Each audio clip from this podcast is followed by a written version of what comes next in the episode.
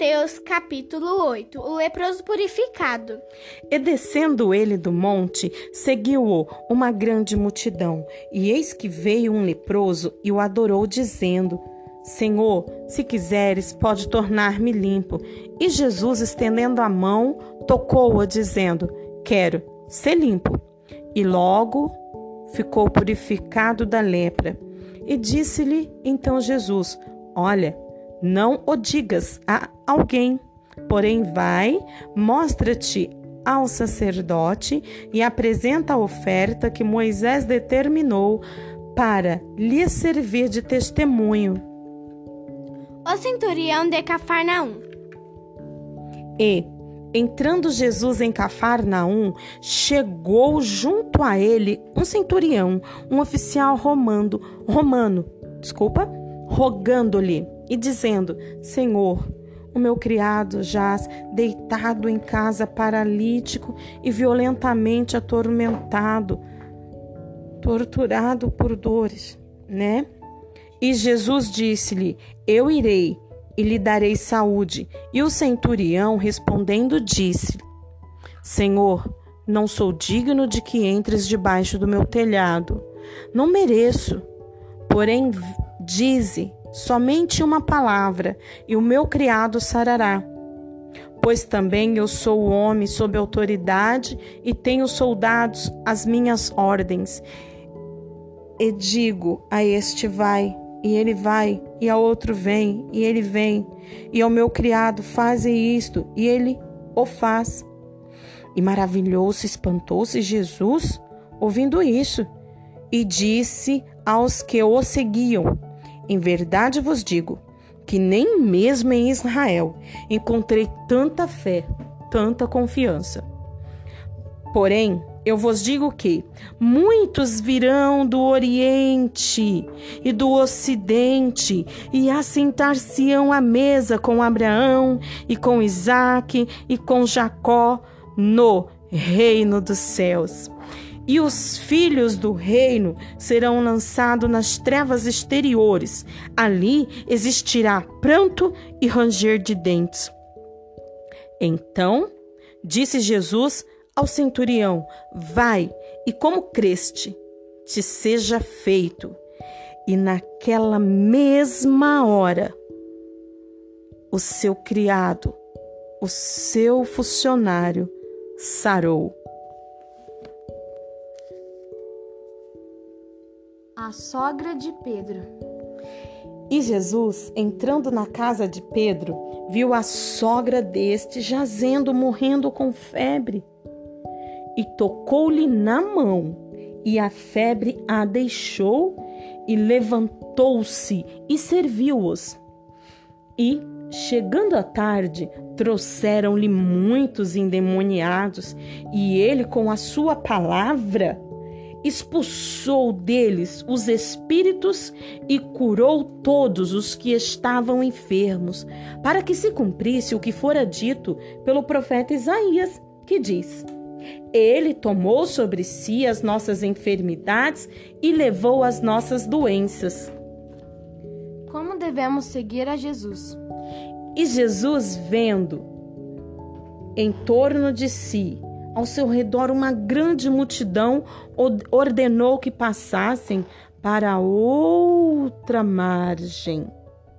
Jesus chamou seus discípulos que via, ordenou que passassem para outra margem e aproximou-se dele um escriba, aquele escritor, aquele homem escritor dos pergaminhos e que também fazia leitura dos pergaminhos de pé na congregação, né? Chegou este e disse: Mestre, aonde quer que fores, eu te seguirei.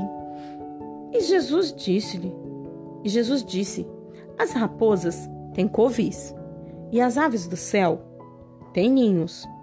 Porém, o filho do homem não tem onde reclinar a cabeça. E outro de seus discípulos lhe disse: Senhor, permite-me que primeiro vá sepultar meu pai. Jesus, porém, disse-lhe: Segue-me e deixa aos mortos sepultar os seus mortos. Jesus apazigua a tempestade. E entrando ele no barco, seus discípulos o seguiram, e eis que o mar se levantou numa tempestade tão grande que o barco era coberto pelas ondas, pelas ondas. Ele, porém, estava dormindo.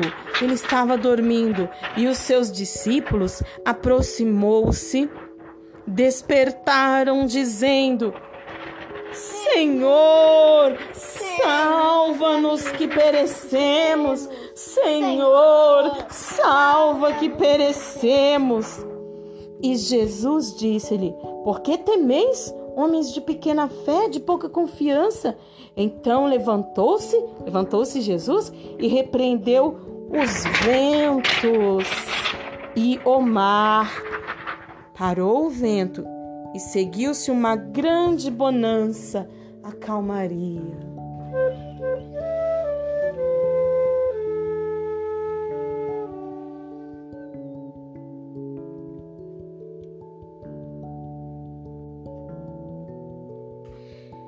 E aqueles homens se maravilharam, dizendo: Quem é este que até o vento e o mar lhe obedecem?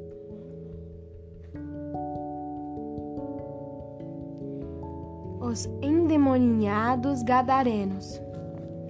E, tendo chegado a outra margem, a província, outras, né, as regiões ali dos gadarenos, saíram-lhe ao encontro dois endemoniados vindos dos sepulcros.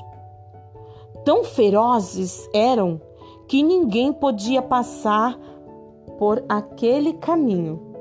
E eis que clamaram, dizendo: Que temos nós contigo, Jesus, Filho de Deus? Vieste aqui atormentar-nos antes do tempo? E andava pastando diante deles uma manada de muitos porcos, e os endemoniados rogaram-lhes dizendo, rogaram-lhe dizendo, perdão, se nos expulsa, permite-nos que entremos naquela manada de porcos. E ele lhes disse, e ele lhes disse: Ide. E saindo eles, se introduziram, entraram na manada dos porcos, e eis que toda aquela manada de porcos se precipitou no mar por um despenhadeiro e morreram nas águas. Os porqueiros fugiram e chegaram à cidade. Divulgaram tudo o que acontecera aos endemoniados. E eis que toda aquela cidade saiu ao encontro de Jesus e, vendo, rogaram-lhe que se retirasse do seu território. Veja só, eu estou aqui na minha a companhia da Raquel e da Esté, minhas duas filhas. Olha só, Raquel e Esther. Jesus estava ali curando. Jesus estava curando, né, Esther? Uhum. Jesus estava curando, né, Raquel? E Jesus ele tinha libertado pessoas, né? O que vocês perceberam aqui que Jesus tinha feito o que aqui? Libertações e curou pessoas. Isso mesmo, Esther. Jesus fez, realizou libertações e cura de pessoas, né, Raquel? Jesus curou enfermos, Jesus curou endemoniados, leprosos. E olha só o que acontece: quando Jesus entra aqui na província de, aqui de Gadara, aqui saem esses dois gadarenos aqui no interior. Eles estavam numa região. Essa região aqui era uma região mais rural, né, Esther? Não é isso, Raquel? Uma região mais rural. Eles estavam numa região rural. Aí sai do sepulcro ali dois endemoniados. Eles eram tão temidos que ninguém passava por aquela rua daquele onde ficava aqueles sepulcros ali, aqueles cemitérios ali. E de repente, esses dois homens reconhecem o poder de Deus. Não foi isso, Esther? Foi. Eles reconheceram o poder de Deus na vida de Jesus. Aí, sabe o que eles fizeram, Raquel? eles rogaram para Jesus pediram para Jesus deixar aqueles demônios que estavam dentro deles, que estavam naqueles homens, irem para aquela manada de porcos. Eram muitos demônios. Gente, era um absurdo, porque foi um demônio para cada porco. E ali, aqueles porcos, eles saíram descendo despenhadeira abaixo, se precipitaram e morreram todos. Os homens ficaram libertos, né? Você consegue imaginar, Raquel? Então, veja só, os porcos poderiam se reproduzir de novo, né? Aquelas duas pessoas, elas tinham características únicas né, individuais ali, né? Eles tinham cada um seu pai, sua mãe. Quem sabe se aquela família não estava sofrendo há muito tempo, né, Raquel? Uhum. Não é verdade, Esther? Uhum. Esperando a libertação daqueles dois, né, minhas filhas? Aí o que que acontece? Em vez deles agradecerem por ver aquela libertação, eles não podiam passar pelo caminho, né, Raquel? Agora podiam, né?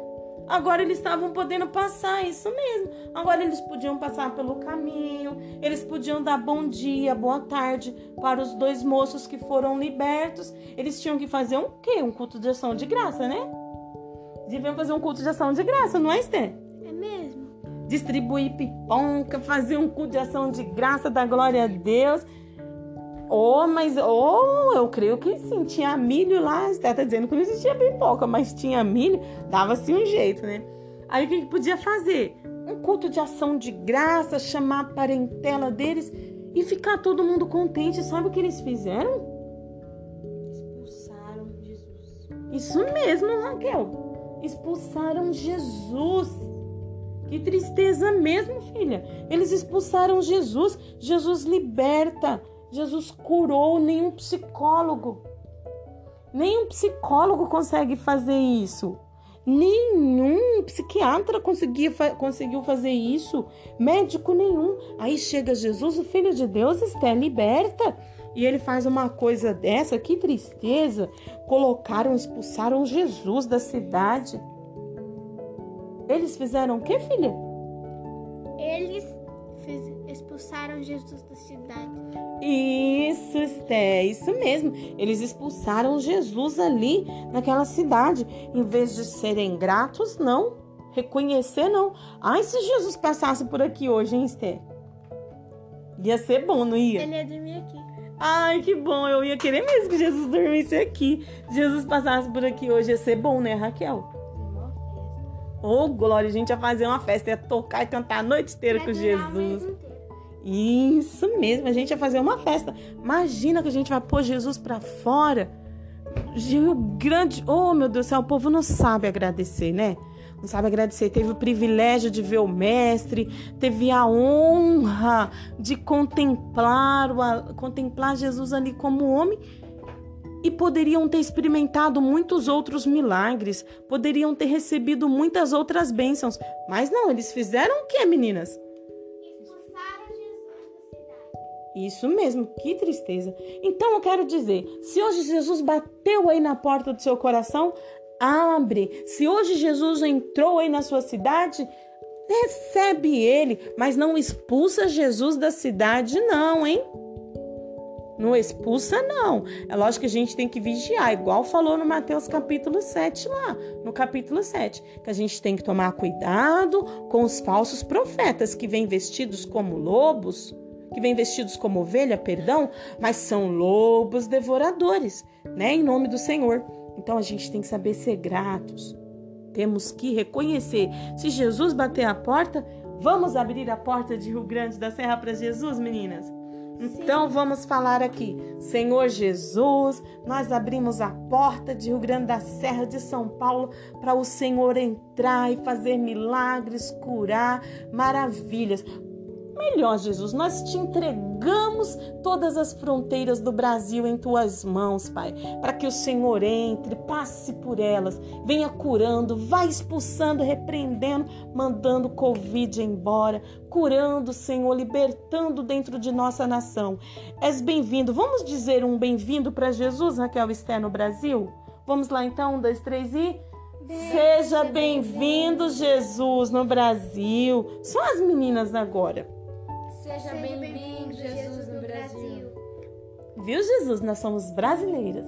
Como filhas desta pátria, nós te entregamos o nosso bem-vindo, tá bom?